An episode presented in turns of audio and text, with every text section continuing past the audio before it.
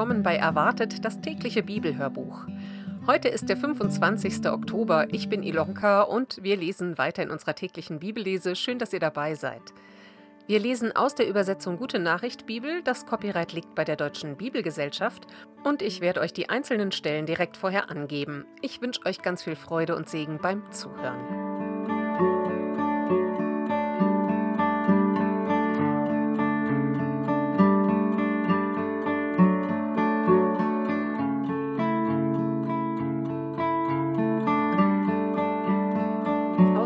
Jeremia lesen wir von Kapitel 48, Vers 1 bis Kapitel 49, Vers 13. Worte über Moab.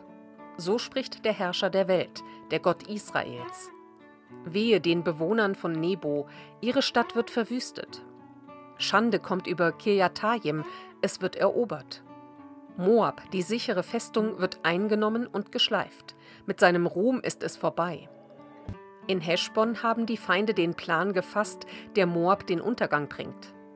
Kommt, sagen sie, dieses Volk lassen wir von der Erde verschwinden.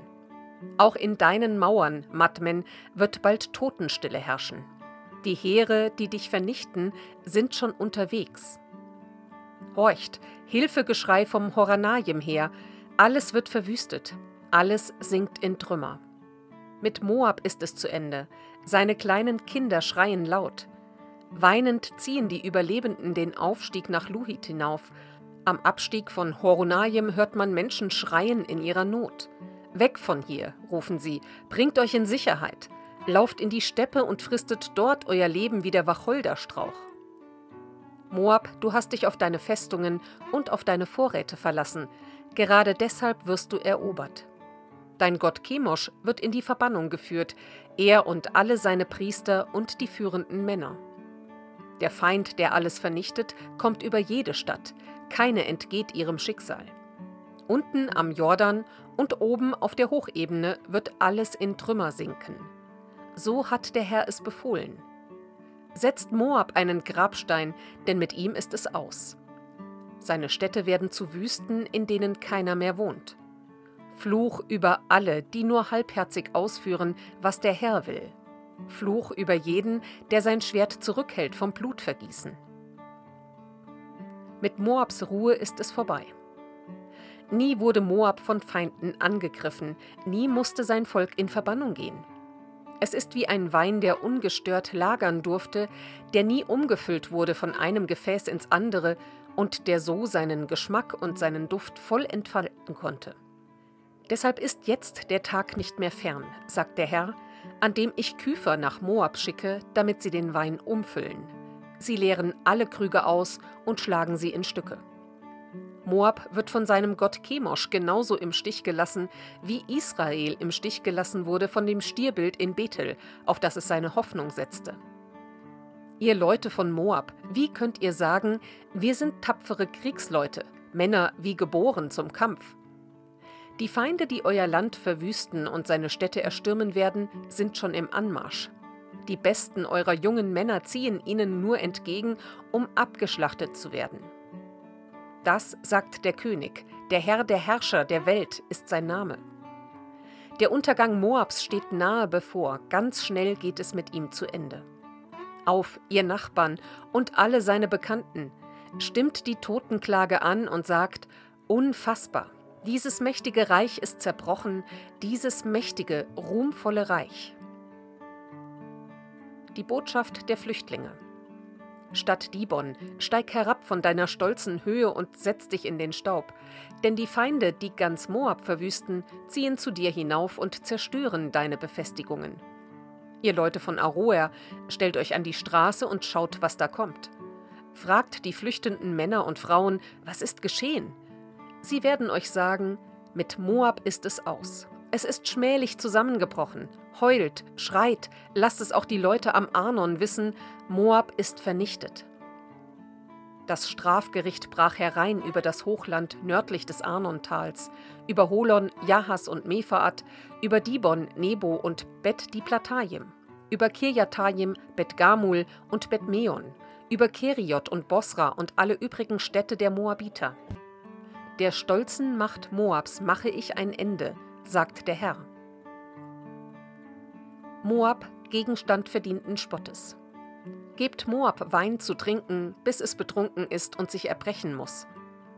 Gegen den Herrn hat es sich groß aufgespielt, verspottet habt ihr Moabiter sein Volk Israel. So oft ihr von ihm spracht, habt ihr höhnisch den Kopf geschüttelt, als handle es sich um Leute, die beim Diebstahl ertappt worden sind. Darum sollt ihr nun selbst zum Gespött werden. Volk Moab, verlass deine Städte und richte dich zwischen Felsen ein. Du musst wie die Wildtauben leben, die an den Wänden gähnender Schluchten ihre Nester bauen. Trauer um Moab. Wir kennen Moabs maßlosen Hochmut. Wie überheblich und vermessen ist dieses Volk, wie eingebildet auf seine Macht. Auch mir ist bekannt, sagt der Herr, wie sehr es von sich eingenommen ist. Ständig führt es das große Wort, aber seine Taten zeigen, dass nichts dahinter steckt. Über Moab stimme ich ein Klagelied an. Ich schreie um Hilfe für dieses Volk. Mich jammern die Leute von Kirheres. Volk von Sibma, um dich weine ich noch mehr als um das Volk von Jasa. Du bist wie ein Weinstock, dessen Ranken hinüberreichen bis ans tote Meer und hinauf bis nach Jasa. Doch zur Zeit der Obsternte und der Weinlese kommen die Feinde über dich und verwüsten alles. Dann ist es vorbei mit der Freude und dem Jubel in den Obst- und Weingärten Moabs. Kein Traubensaft fließt in die Bottiche, denn niemand tritt mehr die Kelter und statt der fröhlichen Rufe ist nur lautes Wehgeschrei zu hören. Die Leute von Heschbon schreien um Hilfe. Ihr Schreien dringt bis nach Elale und Jahas. Von Zoa bis nach Horonaim und Eklat Chelishia ist es zu hören. Selbst die Oase von Nimrim wird zur Wüste. Bald wird es in Moab niemand mehr geben, der auf den Altar hinaufsteigt, um seinen Göttern zu opfern, sagt der Herr. Ich mache dem ein Ende. Darum singe ich mein Klagelied über Moab, über die Leute von Kirheres. Es klingt traurig wie die Flöten, die man zum Begräbnis spielt. Denn alle Schätze, die Moab sich gesammelt hatte, sind verloren. Zum Zeichen der Trauer ist jeder Kopf kahl geschoren, jeder Bart abrasiert, alle Hände sind voll blutiger Einschnitte, alle haben den Sack angezogen. Auf den flachen Dächern der Häuser und auf den Plätzen der Städte gibt es nur noch Klagen und Weinen. Der Herr sagt, ich habe Moab zerbrochen wie einen Grog, den niemand haben will. Heult und schreit es hinaus, mit Moab ist es zu Ende. In seiner Schmach kehrt es allen den Rücken. Alle Nachbarvölker werden es verspotten und sich entsetzt von ihm abwenden das abschließende Urteil. So spricht der Herr. Wie Adler kommen die Feinde herangeschossen und stürzen sich auf Moab. Die Städte und Burgen werden erobert. An jenem Tag werden die tapfersten Männer Moabs Angst haben wie eine Frau, die in den Wehen liegt. Das Volk von Moab wird vernichtet. Es wird von der Erde verschwinden, weil es sich gegen den Herrn groß aufgespielt hat. Schrecken, Fallgrube und Fangnetz warten auf euch, ihr Bewohner von Moab, sagt der Herr. Wem es gelingt, dem Schrecken zu entfliehen, der fällt in die Grube. Wer es schafft, aus der Grube herauszukommen, verfängt sich im Netz. Das ist das Schicksal, das ich euch bereite, wenn ich mit euch abrechne. Flüchtlinge kommen nach Heschbon und suchen Schutz, aber die Stadt steht in Flammen. Vom Palastkönig Sihons geht ein Feuer aus, das ganz Moab verzehrt, dieses Land voller Maulhelden, die Abhänge und die Höhen. Wie dir, Moab, du Volk des Gottes Chemosh, dein Ende ist da. Deine Männer und Frauen werden in die Gefangenschaft weggeführt. Doch später werde ich für die Moabiter alles wieder zum Guten wenden, sagt der Herr. Hier enden die Gerichtsworte über Moab über die Ammoniter. Worte über die Ammoniter. So spricht der Herr. Warum hat Milkom, der Gott der Ammoniter, sich das Gebiet des Stammes Gad angeeignet? Warum hat sein Volk die Städte dort in Besitz genommen? Als ob Israel keine Söhne und rechtmäßigen Erben mehr hätte. Aber wartet, sagt der Herr, der Tag kommt, an dem ich gegen Rabba, die Hauptstadt der Ammoniter, Feinde heranführe. Rabba wird zum Schutthaufen werden und die umliegenden Orte wird das Feuer vernichten. Dann wird Israel die beerben, die ihm seinen Erbbesitz raubten. Ihr Leute von Heschbon weint und klagt, denn die Stadt Ai ist zur Wüste geworden. Schreit, ihr Bewohner der Städte, die zu Rabba gehören, legt den Sack an, rennt klagend umher auf euren Feldern, denn euer Gott Milkom geht in die Verbannung samt seinen Priestern und allen führenden Männern. Rabba, du Stadt, die sich gegen den Herrn und sein Volk vergangen hat, was prahlst du mit deinen fruchtbaren Tälern? Du vertraust auf deine Vorräte und sagst, wer kommt schon gegen mich an? Der Herr, der Herrscher über die ganze Welt, sagt, Warte, von allen Seiten bringe ich Schrecken über dich. Deine Bewohner sollen in alle Richtungen zerstieben, und niemand wird da sein, der sie noch einmal sammelt. Doch später werde ich für die Ammoniter alles wieder zum Guten wenden, sagt der Herr. Worte über Edom. So spricht der Herr, der Herrscher der Welt. Wo ist die Weisheit von Theman geblieben? Fällt den klugen Köpfen dort nichts mehr ein? Ist ihr Verstand eingerostet? Ihr Kaufleute aus Dedan, macht kehrt und flieht, versteckt euch in Höhlen, denn ich bringe Verderben über die Nachkommen Esaus. Jetzt rechne ich mit ihnen ab. Winzer werden über sie kommen, die für eine Nachlese nichts mehr übrig lassen. Diebe werden nachts bei ihnen eindringen und nach Herzenslust rauben und plündern. Ich selbst liefere die Nachkommen Esaus an ihre Feinde aus. Ich gebe ihre Schlupfwinkel preis, es hilft ihnen nichts, wenn sie sich verstecken. Alle Edomiter finden den Tod. Es wird keine Brüder oder Nachbarn mehr geben, die sagen könnten, Lass deine Kinder bei mir, ich werde für sie sorgen. Deine Frau kann sich auf meine Hilfe verlassen. Hört gut zu, ihr Edomiter, sagt der Herr. Aus dem Becher, der gefüllt ist mit meinem Zorn, müssen selbst Leute trinken, die gar nicht dazu verurteilt waren. Und ausgerechnet ihr solltet davon verschont bleiben? Ihr kommt nicht ungestraft davon, ihr werdet ihn trinken. Ich, der Herr, habe bei mir selbst geschworen, eure Hauptstadt Bosra wird zum Bild des Grauens werden, zu einem Gegenstand des Spottes, zum Inbegriff der Verwüstung. Ihr Name wird als Fluchwort dienen. Auch die übrigen Städte Edoms sollen für immer zu Trümmerhaufen werden.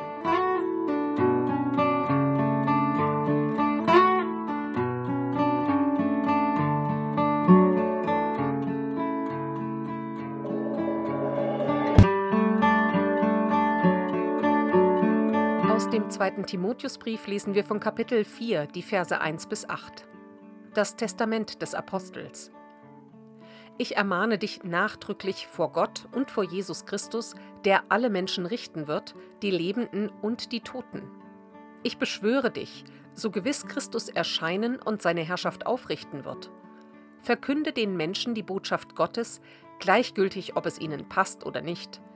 Rede ihnen ins Gewissen, weise sie zurecht und ermutige sie. Werde nicht müde, ihnen den rechten Weg zu zeigen. Denn es wird eine Zeit kommen, da werden sie die gesunde Lehre unerträglich finden und sich Lehrer nach ihrem Geschmack aussuchen, die sagen, was ihnen die Ohren kitzelt. Sie werden nicht mehr auf die Wahrheit hören, sondern sich fruchtlosen Spekulationen zuwenden. Du aber musst in jeder Hinsicht ein klares Urteil behalten. Mach dir nichts daraus, wenn du dafür leiden musst. Erfülle deinen Auftrag als Verkünder der guten Nachricht.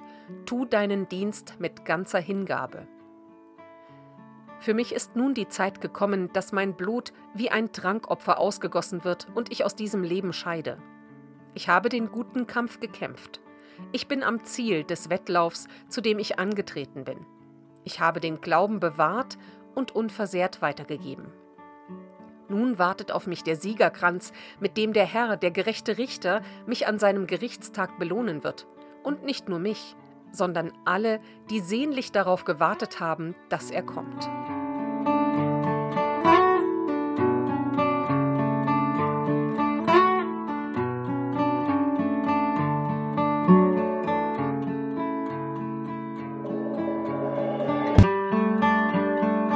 Psalm 95 keine Anbetung ohne Gehorsam. Kommt und jauchzt vor dem Herrn, wir begrüßen ihn mit Freudengeschrei, denn er ist unser starker Helfer. Wir treten vor ihn mit unserem Dank, wir ehren ihn mit unseren Liedern. Denn der Herr ist der höchste Gott, der große König über alle Götter, In seiner Gewalt sind die Tiefen der Erde und ihm gehören die Gipfel der Berge. Das Meer gehört ihm, er hat es gemacht und auch das Land, er hat es geformt. Kommt, verneigt euch, werft euch nieder, geht auf die Knie und betet ihn an, ihn, den Herrn, unseren Schöpfer. Denn er ist unser Gott und wir sind sein Volk. Er sorgt für uns wie ein Hirt, er leitet uns wie eine Herde. Heute gilt es, hört, was er euch sagt. Seid doch nicht so starrsinnig wie eure Vorfahren, damals in Meriba oder an dem Tag von Massa in der Wüste.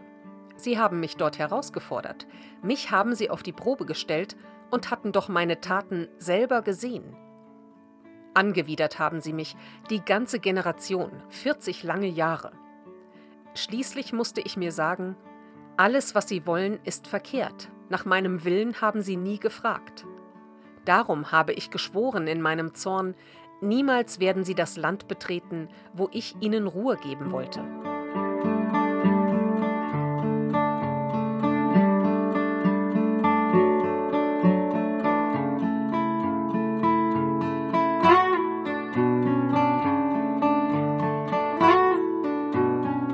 Sprüche Kapitel 26 lesen wir die Verse 9 bis 12.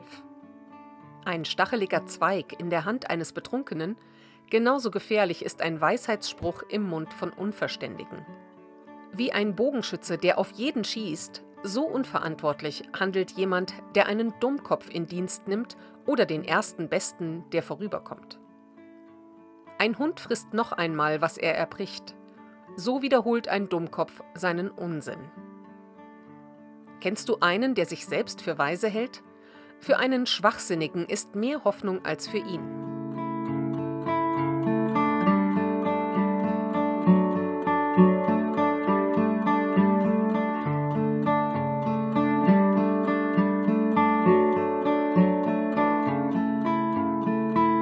Das war der Bibeltext für heute.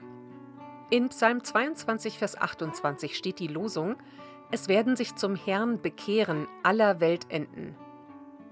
Und aus Matthäus 13, Vers 33, das Himmelreich gleicht einem Sauerteig, den eine Frau nahm und unter drei Scheffel Mehl mengte, bis es ganz durchsäuert war. Und so wünsche ich euch einen ganz gesegneten Mittwoch und wenn ihr wollt, dann hört doch auch morgen wieder rein. Wir lesen natürlich weiter. Bis dann. Tschüss.